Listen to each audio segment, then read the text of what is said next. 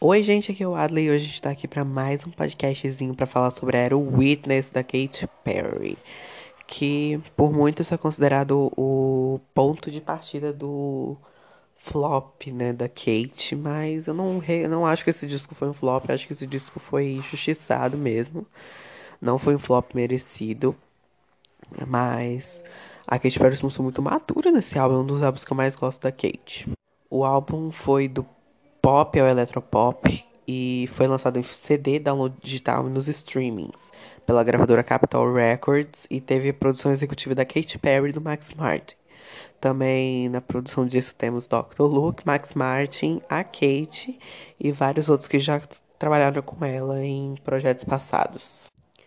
No álbum a Kate teve finalmente deixou aquela estética, né, de doceira que muita gente taxava ela, que ela não só conseguia fazer música chiclete e não passar nenhuma, nenhuma crítica social, né, crítica política, nenhuma coisa afetava o trabalho dela, tipo, o que acontecia lá fora, tipo, uma crítica, ai, de não apoiar o Donald Trump, não, de apoiar outra coisa.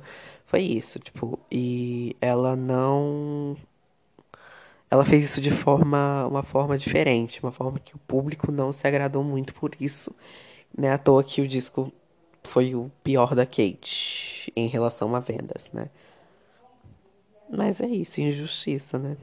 O primeiro single do álbum foi Chained to the Rhythm, que foi lançada no dia 10 de fevereiro de 2017 como CD single e no download digital, que teve na composição a Katy Perry, Max Martin, a Cia e o Skip Marley, que foi o feat, né, da música.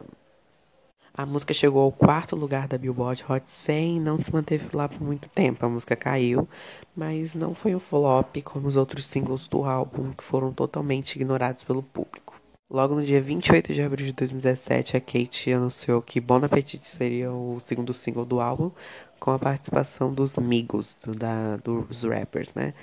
Que a música é bem gostosinha, vai do dance pop ao trap pop. Já essa música aqui não foi tão bem aceita pelo público e nem pela crítica. Na, no clipe, a Kate se desvincula daquela imagem do cabelo longo, loiro, que ela passou em Change the Rhythm. E agora ela tá com cabelo loiro, só que curtinho, tipo, na altura bem curtinho mesmo, assim. Um cabelo normal, tipo, cabelinho curtinho assim mesmo. Tipo, Sandra Nemberg. E isso pegou muito mal, porque, tipo, ela fez isso do nada, sabe? E todo mundo ficou estranhando a Kate. E eu não sei porque esse estranhamento, sendo que ela só mudou um pouco, sabe? É normal. A música debutou na posição 59 da Billboard Hot 100 e depois foi só ladeira, só ladeira. Debutou em 14 no Canadá, em sétimo na Bélgica e no top 10 da Espanha. No Brasil, a música tem certificado de diamante, nos Estados Unidos é certificado ouro. É um dos singles mais fracos da Kate nos Estados Unidos. Ainda antes do álbum, a Kate lançou um featuring com a Nicki Minaj, intitulado Swish Swish, que teve aquele lyric vídeo icônico com a Gretchen, hino incompreendido. A música foi lançada no dia 19 de maio de 2017 e foi o terceiro single oficial da era. Depois disso, acho que a imagem da Kate começou a ficar muito saturada porque ela estava tentando, teoricamente, todo mundo achou que ela estava tentando atirar para todos os lados e chamou a Nicki Minaj. A, a Katy Perry divulgou essa música muito. Ela foi no VMA, eu acho. Foi no American Music Awards e cantou, cantou essa música, divulgou demais. Mas a música teve teve um bom desempenho em relação a Bon Appetit, mas em relação a Change to the Rhythm, a música foi muito fraca. A música debutou na posição 46 na Billboard Hot 100. E na Colômbia a música chegou na posição 90. Na Escócia a música debutou na posição 7. E na Hot Dance Club Songs da Billboard dos Estados Unidos foi o primeiro número 1 da era. Foi o único, acho que até agora, de singles, né? E também no Israel a música chegou no primeiro lugar, no México também. No primeiro lugar no México. E no UK a música chegou na posição 19. Foi o máximo, o pico. No Canadá a música conseguiu disco de platina. No Brasil a música também conseguiu disco de diamante. Foi o segundo da Katy Perry. Acho que por causa do Lick Vídeo com a Gretchen, a música se deu muito bem aqui. Nos Estados Unidos, ela conseguiu vender um milhão de cópias e conseguiu disco de platina. No Reino Unido, a música tem disco de ouro. E Switch Switch também foi uma. Todo mundo começou a ligar a resposta. Que essa música seria uma resposta Bad Blood da Taylor, né? Ah, isso foi tudo pra minha carreira. De poquezinha que amava brigas. Hoje, paz entre as mulheres, por favor. Não façam brigas. Mas eu amo essa treta. E chegou o dia 9 de junho de 2017, a Kate finalmente lançou o tão esperado Witness. Pela Capitol Records, gravadora que ela já tinha desde o começo da carreira. A crítica não foi muito boa com esse álbum. Com base em 19 análises que, que o Metacritic res, que recolheu, né? O Witness recebeu uma média de 52 pontos em uma escala que vai até 100, foi uma das piores notas da Kate. E eu fiquei. Foi umas análises mistas a medianas até ruins, até meio pesadas para esse álbum. Katy Perry divulgou esse álbum, ela performou Change the Rhythm no Grammy. O Spotify fez uma mega divulgação.